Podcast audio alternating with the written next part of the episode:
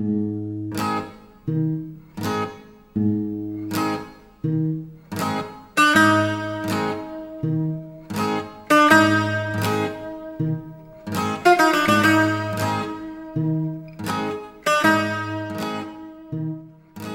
大家好，欢迎收听西皮电台好奇症友群，我是小袜子。大雪我是吴京，呃，新年到了啊，这是已经是新的一年了。去年的时候呢，我找了一个工作，入职一个礼拜就撤了，感觉 感觉让公司给骗了。就是基本上群里的朋友应该都知道这件事儿了，有空在胡同里给大家再讲一下哈。呃，对，这个很精彩啊。对对对，说起这个诈骗啊，大家 肯定都是深恶痛绝的。诈骗呢，是指以非法占有为目的，用虚构事实或者隐瞒真相的方法骗取款额较大的公司财物这个行为。我觉得你这句解释相当于没解释，你直接说诈骗，大家都懂。之前去年的时候，咱们这个公安机关这个陈警官用直播的方式推广咱们国家这个反诈 APP，对啊，非常的精彩、对啊。，火了一把哈。不知道大家都下载没下载？没下载赶紧去下一个，全民上。咱咱咱们也改这个带货这个反诈 APP 了是吧？把那些想跟他 PK 的都吓够呛。对对对，呃，这这这样啊，就我们带的这款反诈 APP，这次是我们配了。对全名是叫国家反诈中心啊，大家不要下错了。希望大家这辈子呢都不被骗。呃，那咱们今天呢就盘点一下那些在世界诈骗史上名垂千古的骗局。首先，咱们先说一个远一点的啊，这个公元前一九三年，嗯，秦始皇。秦始，皇远啊，我以为你说是地理上的啊。我以为你要让我说那个小恐龙那会儿的事儿呢。秦始皇当时年事已经很高了嘛，然后还由于这个连年战事混乱，还要日理万机的办公，已经感觉是非常力不从心了，身体已经楼了，呃，大不如前。于是呢，他就想找长生不老药，把这个皇帝宝座一直坐下去。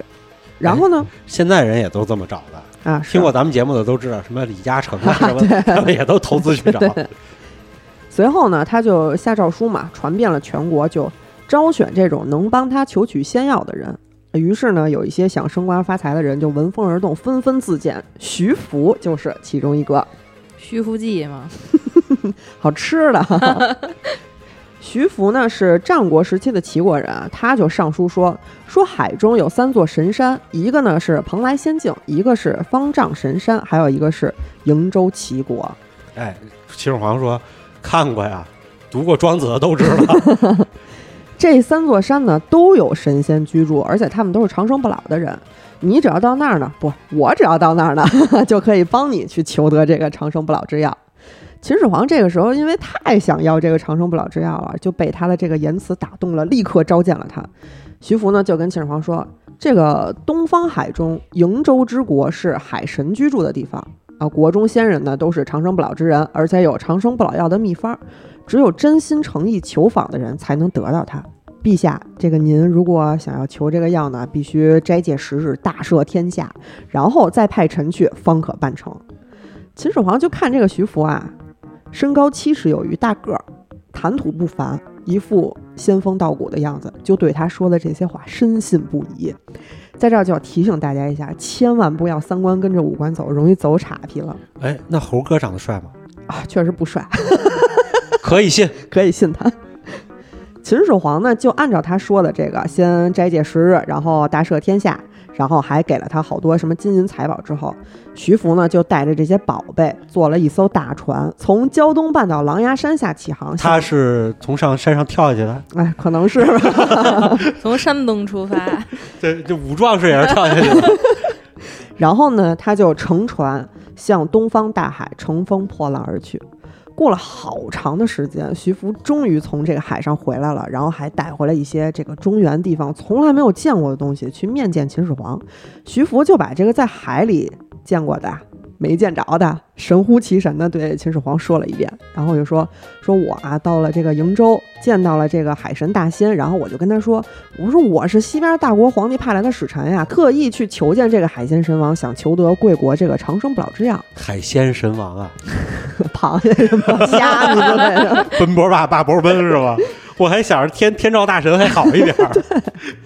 这个海神大仙听了之后就冷笑说：“长生不老药你想拿就拿呀，你谁呀？你们秦皇的这个礼物都是一些花里胡哨的东西，也没有什么值钱的东西，太不拿我当回事儿了吧？这真没见过世面。嗯，但是呢，你来都来了，别白来。我啊，叫人带你去看看长生不老药长什么样。说完呢，他就叫了一个使者，然后呢，就带这个徐福去看这个长生不老药。这个时候，只见那个使者用了什么法术，然后带着徐福腾云驾雾，穿山越岭，来到一处十分壮丽的宫殿。徐福呢，随着这个使者进了宫殿，只见祥云缭绕，异香扑鼻，顿时感到神清气爽。里边有一座大鼎模样的东西，就供奉在一个高台之上。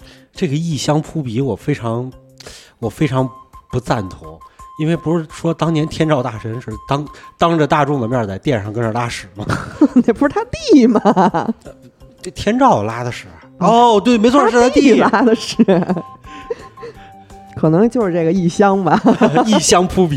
对，这个大鼎里头呢，有一棵光彩的花树，树上有很多这个金色小枣状的果实。这个使者呢，就用手指着，告诉这个徐福说：“这些金果就是延年益寿之药，吃一颗呢，可以延寿万年。”海神大仙就对徐福说：“说你下次来的时候，你带三千个漂亮的。”小男孩儿三千个漂亮的小女孩儿，童男童女啊，对，然后呢，再带上一些什么耕种纺织用的器具，你都带来，我就送给你们秦王三颗不老药，保你们大王延寿三万年。说完呢，他就让这个使者把这个徐福送船回来了。秦始皇听完徐福说的这些鬼话，觉得挺牛逼啊，这次去了还挺有收获，立刻就命令底下的臣子按照徐福所说的去挑选童男童女儿。过了半个多月，徐福是带着童男童女各三千，还有十几个弟子，十艘大船装满了送给海神大仙的贵重礼物，还有什么吃穿物品，再次出发，取到高句丽，也就是朝鲜半岛的北部。南北朝时期才改名叫高丽嘛，咱们就后边就都知道了。嗯，然后从这儿向瀛州进发。但是其实啊，徐福上次出海根本就没有到瀛州。那他去哪儿了？哼，你猜。他也没有遇见什么所谓的什么海神大仙啊，一切都是他瞎编的。他出海不久之后呢，就碰到了台风，然后就把这个船吹到了高句丽。哎，说说句良心话，他打山东出海遇到台风，几率还真是挺低的。这个高句丽的国王听说中国来了一个求仙使者，然后就亲自召见嘛。徐福还凭他那个三寸不烂之舌，把中国又吹得一个天花乱坠。但是其实当时咱们确实也挺厉害的啊。嗯。使这个高句丽的国王听得如痴如醉，把他奉为上宾，礼遇甚高。徐福在高沟里也听说不远的海上有一座仙山，然后他就找了好多渔民啊，上渔民那儿四处打听，结果真的有渔民去过瀛洲。实际上，其实说的就是今天的日本嘛。嗯，那个时候日本四岛人烟稀少，而且还属于就是比较落后的状态，小日子过得还不好呢。对，不好呢。但是那块儿气候比较温和，土地还凑合。可以发展什么农业、渔业这些东西啊？但那倒是今天也是这样的。对，徐福知道这一切之后呢，他就决定我得带着我亲戚朋友、徒子徒孙，我到那儿创业去。但是呢，我一没有劳动力，二没有工具，所以他就是借这个求长生不老药的名义，然后向这个秦始皇骗取大量的人力物力，然后取到高句丽到日本去。他在这次经过高句丽的时候，他就找到曾经到过日本的这些渔民当向导，所以说这次一帆风顺，真的如他所愿到达了日本国。然后在那儿呢，他就选择了熊野浦这块地方安居下来，把六千名童男童女组织起来，开始开荒种地、建造房屋。嗯，过了几年，徐福把这片土地就治理的土茂凉丰，人人安居乐业。在徐福的运营之下呢，这六千名童男童女呢还结婚成亲、育儿育女，成了一个世外桃源。哦，就是还包包婚、包婚配是吧？是啊，要不然干嘛一样要一半呢？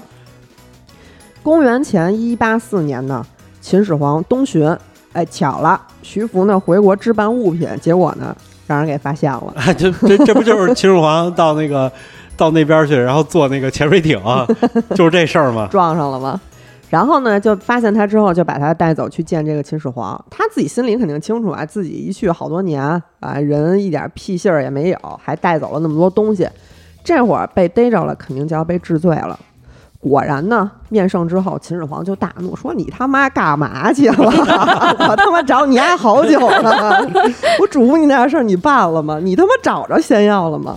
等你都等成延年益寿了对了。呀、他见了秦始皇也不慌啊，就说说陛下，我出海找神不容易啊，我在海上漂泊了多日，终于找到那座神山了。可是那座神山居然有鲨鱼护体，陛下您见过鲨鱼吗？很厉害的一种鱼，很猛啊，太他妈猛了！臣长这么大都没见过这么猛的东西，臣根本没带武器啊，大船压根儿靠近不得，臣费了九牛二虎之力才逃了回来。但是臣已经观察到了鲨鱼攻击的缺陷，它是有 bug 的。臣不惧艰险，强烈要求再次涉险带兵出战。把兵也给骗走了。不知道打个鲨鱼带那么多兵干嘛？带俩渔民去就解决了。他这回要了好多弓箭手。秦始皇其实因为已经上过一次当了嘛，什么屁毛没有，已经是有点半信半疑了。但是呢，他因为还是想长生不老，所以就还是赦免了他死罪，决定再信他一回。这回呢，让他带上了三千名擅长弓箭的武士走了。徐福呢，这一去再也没有回来。他靠着这三千名武士征服了附近一带的土著人，自立成王。日本当地人民为了纪念他，还给他修建了一座非常宏伟的墓碑。这算是史上一个非常牛逼的大骗子了吧？骗了不少东西，还自己独立建国了。就是他描述的那个小金果子，又在高句丽这个地方，嗯，我怎么都觉得咱们像咱们北京北郊山里面的野酸枣，是有点那意思。滴溜溜圆。秦始皇要不是轻信了这大骗子，他就想要长生嘛，吃了那么多长生的毒药，没谱他还能多活，再多活个十年八载的也不一定。我觉得啊，他要是真信了徐福的，弄点野酸枣吃，可能还真延年益寿。真是野酸枣挺有营养的。结果呢，就是因为想长生，反而死得更快了。这估计可能也是秦始皇一个血的教训吧。这就是所谓的血亏。对，说完这个徐福跟秦始皇这段破事儿啊，咱们再说说国外的埃菲尔铁塔，大家都知道吧？这太有名了吧？这太好笑了。是巴黎的地标之一啊。哎，我倒是没去见过，你去见过吗？我去，听说听说是你站在底下的话，是真的会觉得它很高很高，挺高的。嗯就是因为咱们一般看见的都是 别人拍个照片，什么那种远景啊，嗯，然后就是把你拉特远去照张照片和埃菲尔铁塔合影。听说站在底下往上看的时候，就是一种那种特别大的压迫感，特别它高。当年建造的时候，应该是全世界最高的塔。对它，你你看拍那些照片都是离着很远的地方，然后嗯去找的那个位置拍的。大概其实就是说，像那种竖着照片拍全了埃菲尔铁塔，你在旁边站着，那距离得有多远？三四百米吧，就是你还得仰仰着脚拍那种。嗯，哇，确实挺高的啊。当初法国打算建这个埃菲尔铁塔呢，当时还不叫埃菲尔铁塔啊，就是打算修建一个铁塔，是为了一八八九年这个世博会做准备。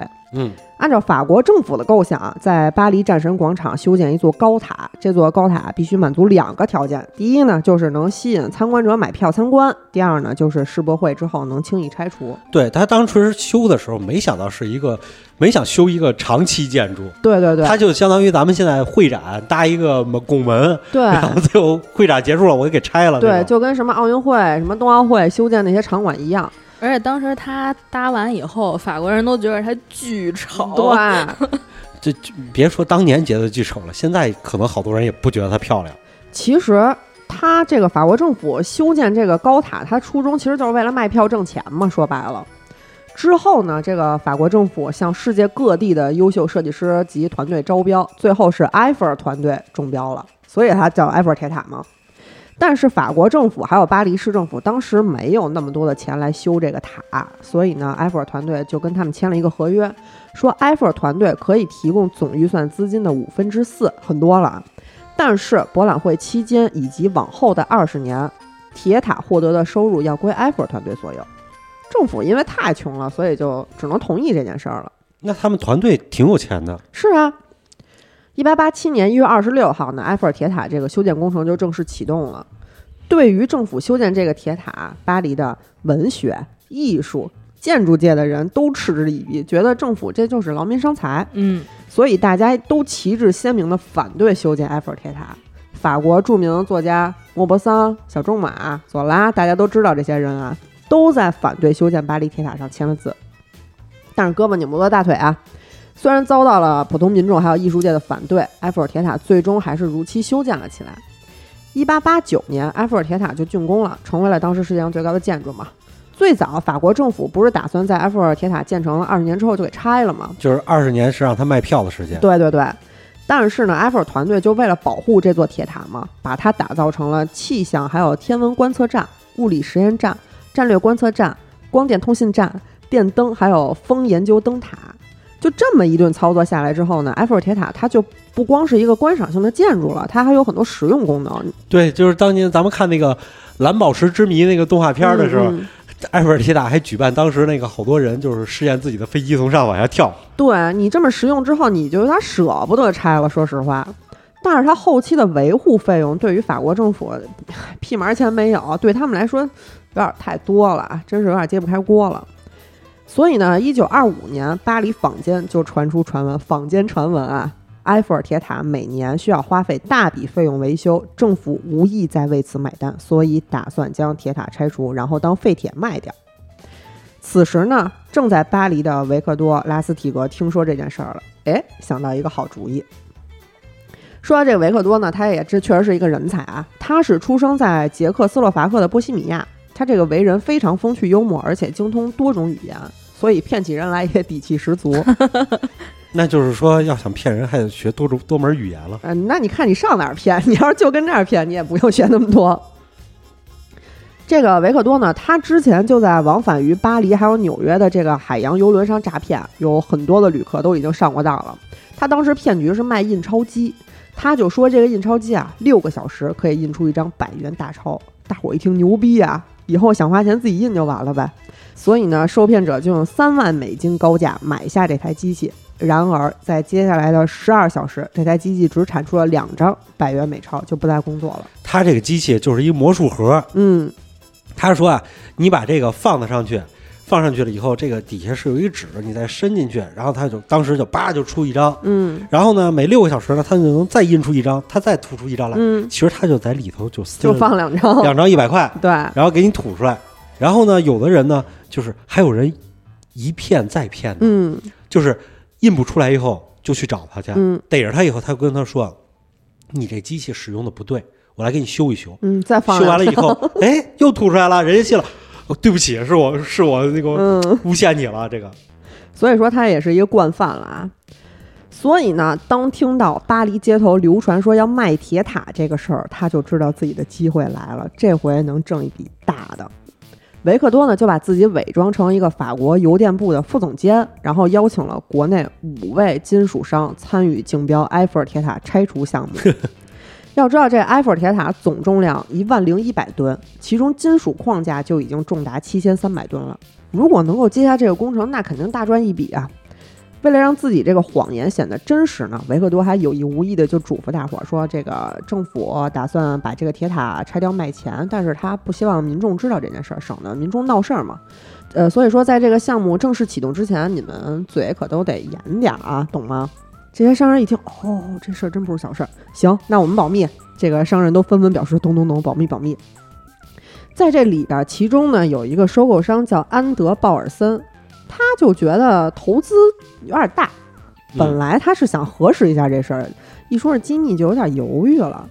维克多一看他这神情，琢磨出来了，怎么想的呀？就赶紧跟他说：“说我呀，我就是一个收入微薄的公务员，你要是能给我一点好处呢，我就跟我同事把你给列在这个买家名单的头牌。”鲍尔森一听，我操，牛逼，还能走后门呢，这是。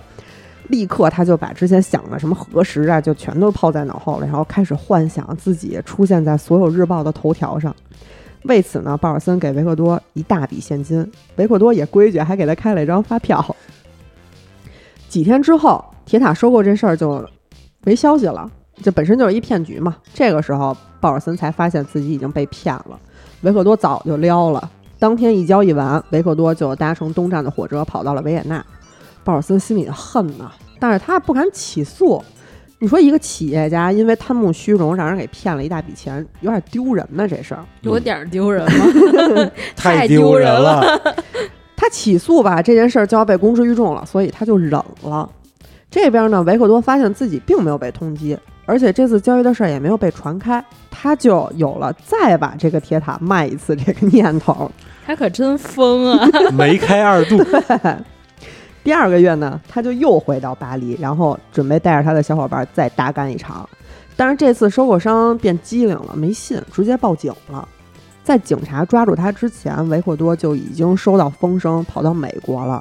然后他又卖起了假印钞机，甚至他还把主意打到当时这个美国黑手党大佬艾尔卡彭身上。他就跟卡彭说：“说我有一笔大生意需要投资，呃，让卡彭给他五万美元。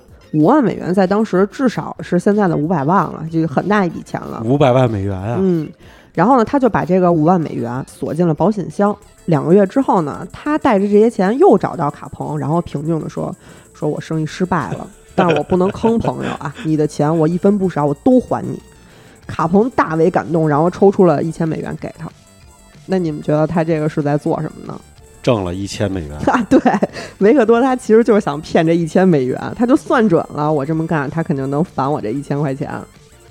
但是他胆儿可够大的，维克多卡彭啊！看过《教父》没有啊？最后呢，一九三四年，维克多还是因为欺诈罪就被美国联邦政府给抓到了。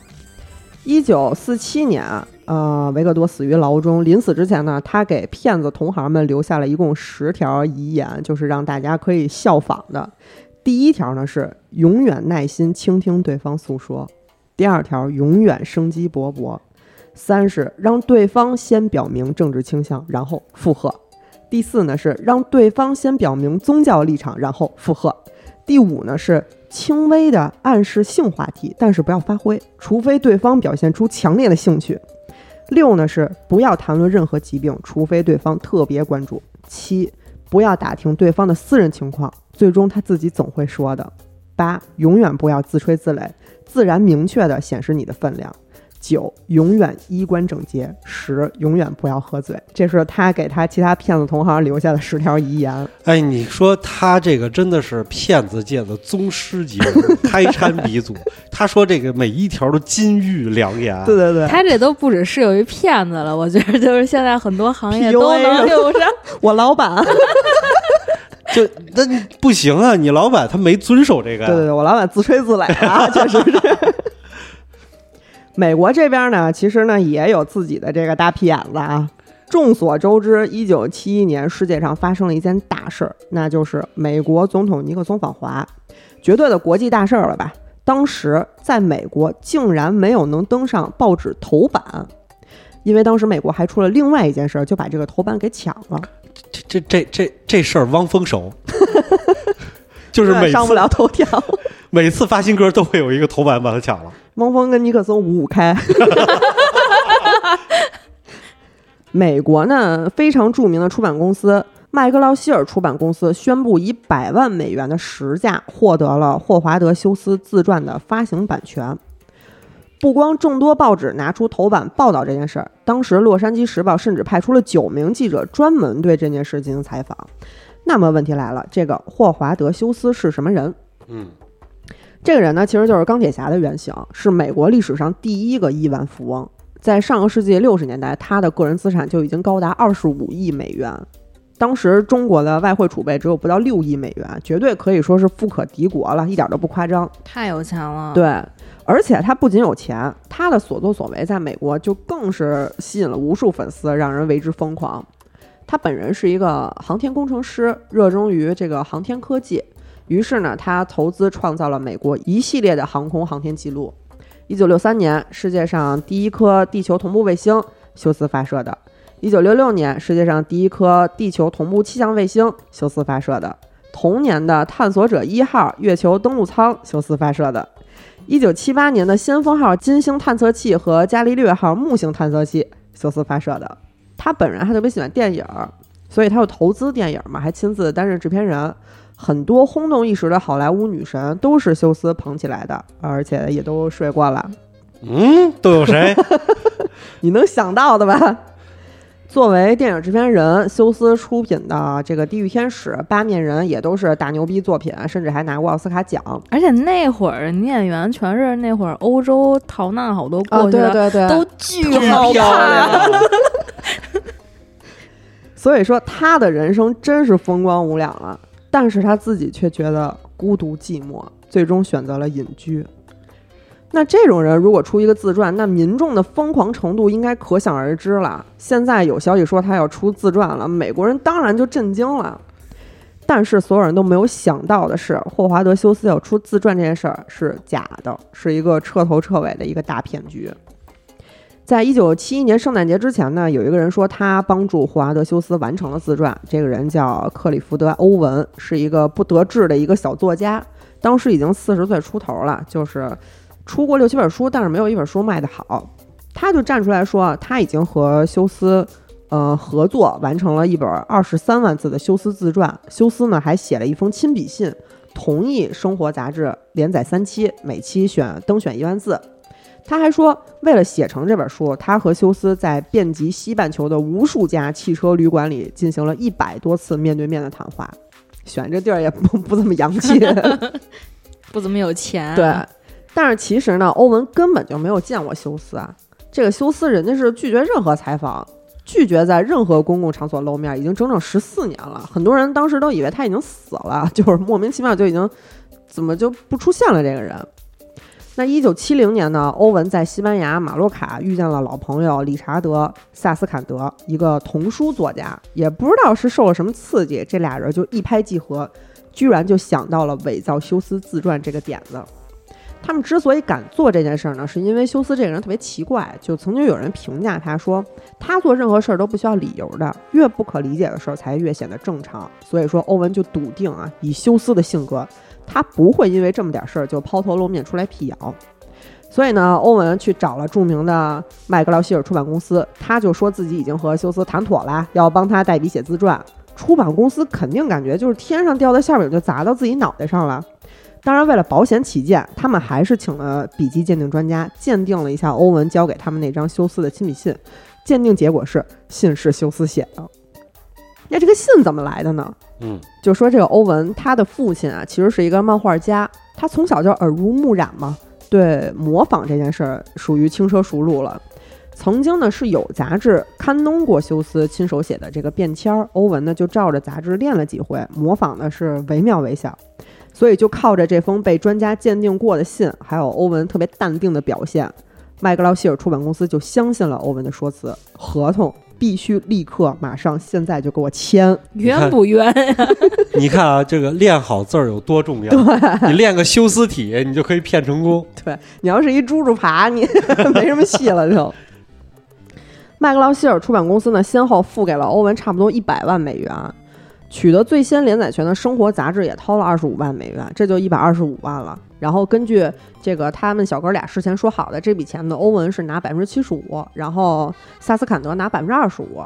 而且他们还挺有职业精神的。其实欧文和萨斯坎德他们俩也没闲着，他们俩就四四处的去搜集资料，然后去调查休斯的生平。他们甚至还去了被他们骗的这个生活杂志的档案室。而且勤劳的搜集资料，这个工作还是挺有收获的。他们拿到了休斯已经退休的主要助手未发表的一个回忆录的手稿。洛杉矶时报呢为此还派出了九名记者采访这件事儿，三十名邮政检查员在邮件中寻找线索。派拉蒙公司还重新发行了一部以休斯为原型拍摄的电影。你听这个就已经，就这个他虽然是骗子，但是。人家太敬业了，很努力，这已经做到假作真实，真亦假了。对，所以这么多地方都已经出动了，这事儿就已经有点太大了。休斯不得不被逼得亲自站出来辟谣了。一九七二年一月七号啊，休斯在巴哈马饭店开了一个记者招待会，但是他本人没有露面，他用的是电话，和七名曾经采访过他的记者就谈了两个半小时。休斯说，欧文就是一个大骗子。但是欧文没有被击败，就在这千钧一发的关键时刻，欧文贡献了影帝级的表演。一月二十号呢，他在纽约参加了麦格劳希尔出版公司还有生活杂志的这个联合会议。面对质疑呢，他就说：“我还有和你们开电话会议这个人，我们俩之间必然有一个是骗子，你们自己琢磨去吧。”当时这个欧文异常淡定，表情坦然，这就这一顿操作就给记者们弄懵逼了，就根本不知道该信谁 什。么什么心理素质？你想这句话说的，这就是在狼人杀里最高的境界。对对对，就是我们俩之间有一个骗子，你自己想。对这会开完，欧文就已经离开纽约了，回到西班牙了。其实本来啊，他如果要是一直在西班牙，他就能脱身了这次。但是欧文过了没多久，他又回到了纽约，因为他这个人半辈子都是个 loser，所以他一心还是想要出风头，想要当名人，就黑红也是红这么一个想法回来的。一九七二年一月二十八号呢，欧文承认自己伪造休斯自传这个事儿了，他就退回了之前收的七十六万五千美元给他这个出版商，然后在监狱里待了十七个月。他这个小伙伴呢，被判了六个月的刑期。他俩合伙完成的那本休斯自传，当年肯定也没有出版成功嘛。嗯，一直到二零零八年，英国布莱克出版公司终于正式出版了这部其实写的非常好的一个作品。这是最敬业的骗子。对他入他还不是最敬业，后边还有一更敬业的。入狱的这个经历也没有让欧文就说我放弃写作这件事儿了，反而他是越挫越勇。出狱之后呢，他出版了以这场骗局为主题的书，查理基尔主演的电影其实就是根据这本书改编的。现在呢，欧文仍然是 Amazon 这个 Kindle 电子书商店最活跃的作家。一直到二零一四年，欧文出版了二十本书，而且内容都还不错。他最喜欢写的题材就是骗局。嗯，当然人家就干这行的。对啊，当然大家也不会忘了他以前就是干的这个大事儿啊。他自己也非常习惯，就是非常坦然去谈这件事儿了。他的这个个人网站向读者说的第一句话就是：“嗨，我是克里福德·欧文，我有一个多事的人生。我曾经上过《时代》杂志封面，也因为搞了一个霍华德·休斯自传的骗局坐过牢。我还在里边嘲笑了理查德·尼克松。你知道听完这故事我在想什么吗？嗯，马斯克应该还没出自传呢吧？应该还没，你还有机会。练练英语吧。嗯，我们可以替你代笔，你写的像吗？还可以争取。你得写出那种南非字体。嗯，练练，我好好练练。我我毕竟以前也画过漫画。要说这些搞艺术创作的啊，确实是脑瓜子活泛，想法比较多嘛。一九四七年，二战结束之后不久，荷兰的一份报纸呢就做了一次调查，在我们的国家，你最喜欢谁？民众呢就把新任的首相推选为第一，王子呢位列第三。那第二位呢是一个叫汉凡米格伦的骗子。米格伦到底是什么人？他呢是一个以叛国罪入狱的一个大骗子。荷兰人米格伦可以说是世界上最著名的伪画制造者，他伪造的荷兰著名作家维米尔的画作完全可以以假乱真。一八八九年，米格伦出生在荷兰小城迪文特。十八岁那年呢，在父亲的疯狂鸡娃之下呢，米格伦前往代尔夫特理工大学学习建筑。但是他真正喜欢的是绘画，哎，这个很像是 别我们台某一个人。别别说了，所以呢，他最终是听从内心，转向绘画，投身于艺术圈啊！你看看人家，在很长的一段时间里，米格伦虽然他只是一个助理画师，但是肖像类画作上的天赋，还有对颜色的敏感，让他很快在荷兰艺术界就崭露头角了。他的第一次画展就广受好评。但是呢，在随后的几年，米格伦在艺术上没有什么更大的突破了，被评论家评论为二流画家。这个评论家可能不知道，一句非常草率的点评就扼杀了一个画家的梦想，然后成就了一个犯罪分子。哎呦我的妈！我想起另一个，当时的艺术界呢，正在为荷兰国宝级画家维米尔是否画过一系列圣经场景而争论不休。内心刚刚受到一万点暴击伤害的米格伦就决定借此机会伪造维米尔的名画《耶稣和他的门徒》，然后去报复那些尖酸刻薄的评论家我觉。得真的评论家的随别随便批评艺术生，对对对真的挺危险的这件事儿。米格伦自己都没有想到啊，他精心伪造的画作竟然骗过了专家，被鉴定为维米尔的真迹。于是，潘多拉的盒子被彻底打开了，米格伦伪造维米尔画作之路就此发端。通过伪造名画，米格伦走上了人生巅峰。米格伦能走上人生巅峰，主要是因为他的造假对象是十七世纪荷兰油画大师维米尔。嗯虽然这个维米尔和这个呃伦勃朗、鲁本斯齐名，但是他一生比较贫困潦倒吧，直到十九世纪才被艺术界发现。那会儿的大师都这样，好吧？对，就是说大家其实对他的这个呃生平没有什么太多的了解，所以艺术界的盲区就成了米格伦兴风作浪的一个舞台。米格伦制作的赝品不是简单的临摹，而是创作了全新的作品，然后把它们当做新发现的维米尔原作出手，无形中呢就增加了一些辨识难度，而且它造假的技术是非常高超的。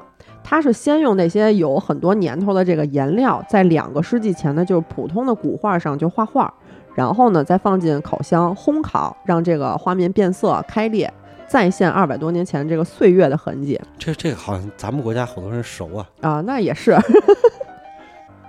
而且他本人呢，对维米尔非常有研究，就是他的什么个人偏好啊、构图方式、配色风格、运笔技巧这些，米格伦都掌握的非常好。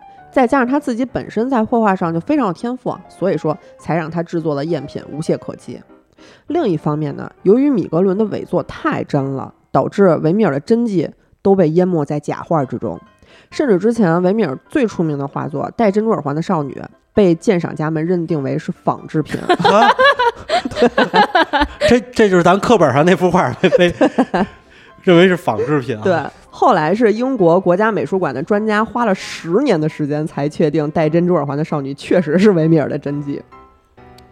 这二战期间呢，德军占领了荷兰，米格伦呢把他伪造的维米尔画作《耶稣和通奸的女人》就卖给了希特勒，用这个来嘲讽纳粹。当时的纳粹时期呢，希特勒是一直搜刮世界各地的古典艺术作品，然后他想建立一个世界上最好的艺术博物馆。好家伙，这俩艺术生碰上了。还真是。真是。然后在那些搜刮的艺术精品当中，希特勒最喜欢的就是这个耶稣和通奸的女人。你听这名儿，那都不是原话啊。但是呢，没想到因为出售国宝级文物给纳粹，政府以出卖国家文化财产以及沟通敌国军方的这个死罪起诉了米格伦。之后呢，一九四五年五月，米格伦就被捕入狱了。大家都觉得他是真的把维米尔的这个画给了这个希特勒。这这这时间也挺怪啊。嗯，是。一九四五年七月十二号，米格伦在狱里说，他所出售的国宝级画其实都是他伪造的。此言一出，一片哗然啊！大家不敢相信他为了逃避处罚，竟然说出这样的谎话。总之呢，是没有一个人相信他的话，因为那幅画呢实在是太像维米尔真迹了。至此，米格伦出售的名画有《耶稣和他的门徒》，已经被鹿特丹布曼博物馆收藏了。耶稣头像被布宁根博物馆收藏了，《最后的晚餐》被布宁根博物馆收藏了，《以扫赐福雅各》被凡德冯收藏了，《替耶稣洗脚》被荷兰政府收藏了。就这六幅画啊，已经是高达一百七十四万美元这高价了。为了证明自己没有说谎呢，在政府同意之后，米格伦在狱里开始了一幅新的维米尔作品的创作。在记者还有陪审团的见证下，米格伦花了六个月向人们展示了伪作《少年耶稣与长老》。当这幅画已经接近快画完的时候，米国伦得知他的这个通缉罪已经被改为了伪造罪，就是大家应该都相信了，确实他是有这个能力伪造的。于是呢，他就非常任性的拒绝完成这幅画，然后将这幅画复古。所以说，目前这幅画仍然是呈现着非常崭新的面貌，不像是放了三百年的画作。为了最终的确认呢，荷兰政府成立了由著名化学家、物理学家和艺术史学家组成的国际鉴定小组。鉴定小组对米格伦画室内的材料还有画进行了非常详细的物理和化学鉴定，最终确定了米格伦说的都是真的，他的确是个超级的大屁眼子。得知这一切呢，旁听席上的民众开始鼓掌啊，欢呼啊。这个饱受纳粹蹂躏的国家在此刻得到了一种复仇般的快感。米格伦就是他们心中正义的使者，他用一张假画戏弄了纳粹，米格伦成了荷兰人民心中的英雄，一个用绘画技术戏耍嘲弄纳粹头子的民族英雄。一九四七年十月十二日，米格伦被判伪造名画罪，入狱一年，但是呢，被威尔赫尔明娜女王赦免了。米格伦其实没有服过一天刑。不过呢，米国伦本身他身体状况已经很差了，在判决两个月之后，一九四七年十二月三十号他就去世了，结束了他非常传奇的一生。这个太厉害了，嗯尤其是他的经历啊，嗯，完美的复刻在了咱们电台的某些人身上。我觉得啊，就是齐白石可能还 缺缺几幅对《论语》的这个解释的画画作，嗯，你们能不能努力一下？嗯，是吧？某一些这个搞建筑是时候退下来了。我觉得咱也可以啊。嗯，在所有史诗级的大屁眼子中呢，最有意思的应该就是官方商场了吧？之前咱们这个前一集特工的时候也提到了这个英国特工的事儿啊、今天呢，咱们就说一个详细一点的一个情况。一九四三年四月三十号，西班牙近海有一艘英国潜艇悄悄浮出水面，海员呢打开舱门，从一个铝制圆筒中抬出一具挂着英国皇家海军少校军衔的尸体，把一个皮质公文包用手铐铐在了尸体上，一起抛入了海中。不久呢，西班牙渔民就发现了这具尸体，然后通知了西班牙当局。西班牙当时和纳粹关系好啊，发现这个也不敢怠慢，立刻就通知了德国。这个故事我们要回顾一下当时的历史背景啊。北非战局结束之后，盟军要从非洲登陆纳粹控制下的南欧，在欧洲开辟一个新的战场。从突尼斯出发的话呢，盟军就面临三个选择：萨丁岛、西西里岛和巴尔干半岛。而西西里岛路程最近，登陆最为便利。盟军呢也确实是想在西西里岛登陆，但是西西里岛有德意军队重兵把守，登陆必然会遭遇强敌，代价无法估量。嗯，于是呢，英国决定策划一场骗局，这个骗局史称“碎肉行动”。接下来咱们就讲讲这场骗局是怎么实施的。也有英国人骗别人的时候啊，对，少见。纳粹德国情报局拿到这个尸体之后呢，他们就让这个西线德军情报分析科科长冯罗恩纳上校负责鉴定这个尸体的身份。德军情报官从他携带的物品就发现，死者是英军联合计划司令部参谋、皇家海军代理少校威廉·马丁，代号零九五六零，生于一九零七年，出生地为加的夫。但肯定不是啊，咱们都知道已经是骗局了。英国人是为了防止德国人解剖尸体发现破绽，专门就挑选了一具死于肺炎、肺中有积水的男尸，然后把他伪造成了一个溺水身亡者。死者的公文包里的物品呢，有一封公函，呃，一本松德斯的新著《联合作战》，呃，军官证件，联合作战司令部的通行证。死者的随身个人物品里呢，有一封与正在伦敦的未婚妻帕姆的情书，还有一张购买订婚戒指的收据，呃，一个银行催款单，两张伦敦皇家大戏院的戏票存根，还有一封来自父亲的家书。这个信里面呢，父亲还斥责儿子弄丢了海军身份识别牌儿，看起来很真的样子。啊、一串钥匙、几枚硬币、一些零散的钞票、香烟、火柴、笔记本儿，这都是大雪在游戏里愿意带的东西。一些没用的玩意儿。能证明自己身份。嗯，这一系列物品确实是都能表明这个死者的身份，他是一个刚刚结束休假重返非洲，但是呢却半路遭遇飞机失事、坠海溺亡的皇家海军军官。而且啊，而且嗯他的这个箱子为了真，这个箱子为了防止你撬开，还做了好多这种什么喷墨水啊，什么这种对，这种防护。然而这些道具呢都不重要，最重要的是一封蒙巴顿海军上将写给地中海盟军海军司令坎宁安的公函。这个函里呢，就要求坎宁安司令将登陆艇作战专家马丁少校调回，并且希望他能带回一些沙丁鱼。在当时被封锁的英国，沙丁鱼它是配给供应的，而沙丁鱼呢，正是萨丁岛的特产。英国人他当时没有直接在公函里透露他们即将登陆萨丁岛这个假情报，因为就是他们明白通过沙丁鱼这个细节呢，德国人一定能想得到盟军极有可能在萨丁岛登陆。西西里岛呢是不盛产沙丁鱼的，如果直接给出假情报说那个你呃带回一些萨丁岛的东西，就有点太明显了，感觉对，反而会引起人家怀疑嘛。说话三分真七分假。对对对，英国人当时就是试图利用德国人敏锐的情报意识去欺骗德国人，就是我预判了你的预判。这波英国的大气层了。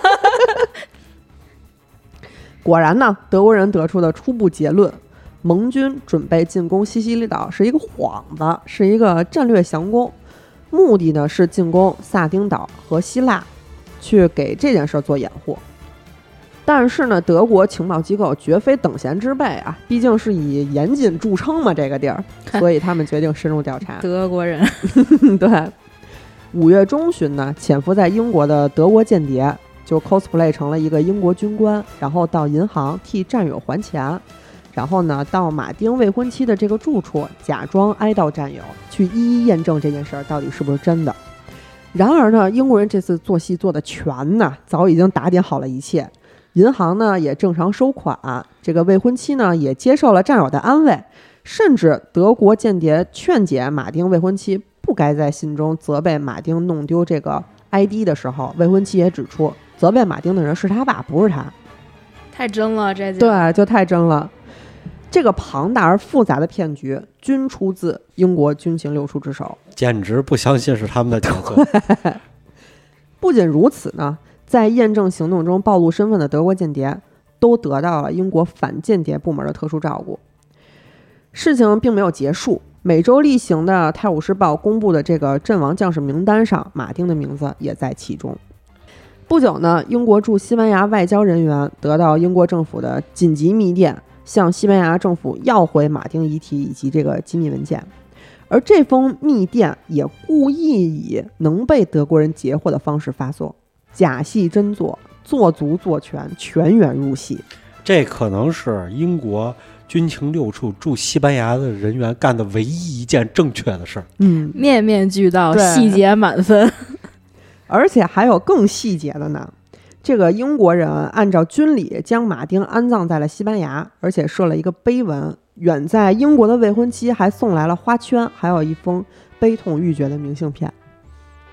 德国情报部门呢，使用各种手段抹去了曾经就是染指马丁随身物品还有公函的这个痕迹，让所有的物品就是最终完璧归赵，还给了英国。双方都是用心良苦啊，演了一出大戏。最终呢，德国总参谋部对这些情报的批示是完全属实。五月十二号，希特勒呢就指使德军重点盯防萨丁岛和波罗奔尼撒半岛。希特勒又批准从苏联前线调遣两个装甲师运送军列，九天之内赶到希腊。而德军只有南方军元帅凯莫林调动两个师增援西西里岛，英国就成功的将德军重点防卫西西里岛的部署变成了三个点同时防守，重点放在萨丁岛和希腊。盟军主力呢，于一九四三年七月九号晚上在西西里岛登陆，一举攻占了整个西西里岛。德意军队伤亡及被俘二十二点七万余人，盟军向欧洲大陆全线进攻，此时已经具备了非常良好的条件。这二十二点七万里头，基本上都是意大利军队。嗯，顺便说一句啊，这个被伪装成马丁那哥们儿的墓，到现在都还在。一九七七年，这个墓碑上加了一行字：Glendor Michael served as Major William Martin。所以说这个。苏格兰这个大哥啊，Michael 真的是为国捐躯了。他是捐躯以后才为国的 啊！对对对对对，先捐躯再为国。去年咱们不是出土了三星堆遗址吗？在全世界范围内都引起了非常大的热度啊。三星堆去年是新开了坑而已啊，早就出土了。然后有一些小国家呢就开始酸了，就酸咱们这个悠久历史，还有的就酸说咱们国家作假。你直接点名吧。为什么会有人说酸考古作假这件事儿呢？其实就是因为确实出现过考古骗局这事儿啊，那就是日本啊。日本是出现过一次非常非常严重的丑闻，也就是藤村新一考古造假事件。哎，对，就因为这个事儿，日本出台一规定，所有日本考古学家不许在国内考古。所以的话，就是就因为这事儿过后，日本的所有考古学家都得去国外留学，跟咱们合作啊什么的。要不他们都没得挖。藤村新一呢，是一九五零年生人，七二年之后呢，他就开始参与考古发掘了。但是他其实不是一个专业的一个考古人员，业余爱好者，民间民间爱好者，就就跟我们就是业余去周末去山上去挖化石是一个道理。两千年以前呢，他是考日本考古界最传奇的一个男人，被称作神之手。哎，起名永远有他们一套。对 他曾经以一己之力将日本的旧石器时代向前推进了几十万年，差点啊就前进到一百万年前，让所有的日本人都觉得日本的时代到了，是从几十万年前就日子过得还不错的日本人。但是这一切呢，其实都是大骗局。就是咱听咱们第一个故事就知道了，那是徐福去的。对。藤村新一还没出来之前呢，日本最早的考古发现是三万年前的旧石器时代后期。嗯，而且他们对于旧石器的这个研究，其实是在呃五十年代才开始的，本身起步就非常晚。嗯，一直梦想着能挖出中期啊、前期的这个器物，而且希望自己是一个历史悠久的国家嘛。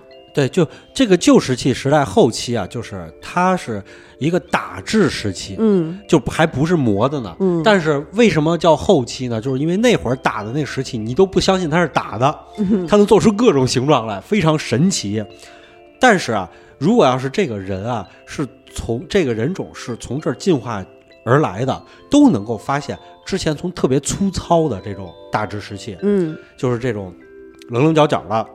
刻完了，你几乎看不出它是一个石器来了。这种东西一直进化到后头特别精细，对，开始磨了。你这个地区就是文明的一个起源。对，一九八一年呢，宫城县的这个坐萨乱木遗址发掘现场呢，其实就是藤村新一梦开始的地方啊。那会儿他还是一个考古爱好者，就是跟着考古队上那儿去看去。同一年呢，藤村新一自己一个人就挖出了将近五十枚石器，因为这个遗址的这个。呃，地表层大概是在四万年前，所以这些石器自然而然的就被认为是四万年前出土的东西。嗯，这个惊天的发现就让日本的历史前进了一万年。对，因为当时是没法证明的，只能从它出土的地层来看。对，这个东西的话，你给它做碳十四啊什么的，因为年龄就是年代非常的近，你没法精确它到哪一年上。嗯。而且呢，就因为这些啊，五十多个发现，藤村新一呢就从一个小崽儿变成了一个炙手可热的一个考古新秀。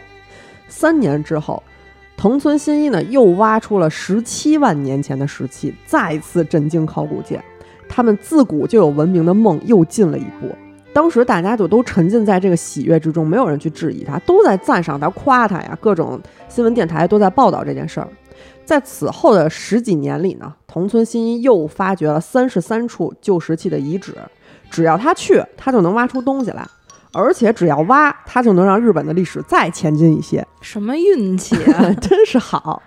比较出名的呢，就是一九九三年上高森遗址的挖掘，同村一去就挖出了七十万年前的旧石器，一下前进了六十七万年。因为太神了，所以就被誉为日本的神之手。就是他这个命跟谁似的？跟柯南一样，柯南走哪哪死人，他走哪哪能挖出这石器来。往后他再能挖出什么东西，就也不稀奇了嘛。反正只要他想，他就能挖出来嘛。但是事情到了这一步，已经有一些诡异了。考古是一去就能出东西的东西吗？就是你柯南去哪儿哪儿就能死人吗？对啊，而且有的也是绑架嘛。而且只有他每次都能挖出东西来。好多就是平时好多时候都是大家一起在那儿挖嘛，别人都没有收获，就他有。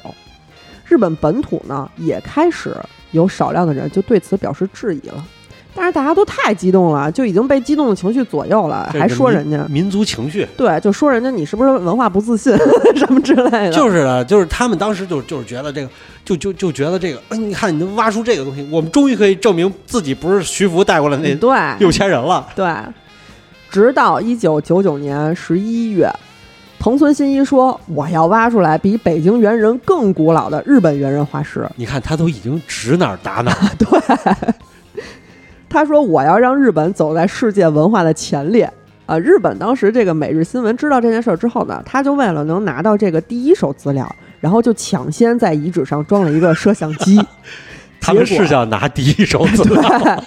结果呢，就拍到了令人震惊的一幕。确实是第一手资料，这都比第一还提前了，都第零手资料。对，这个摄像机呢，就拍到了藤村呢从兜里掏出一个石器，埋在这个地底下，然后呢，第二天再给挖出来，宣布自己挖出了旧石器。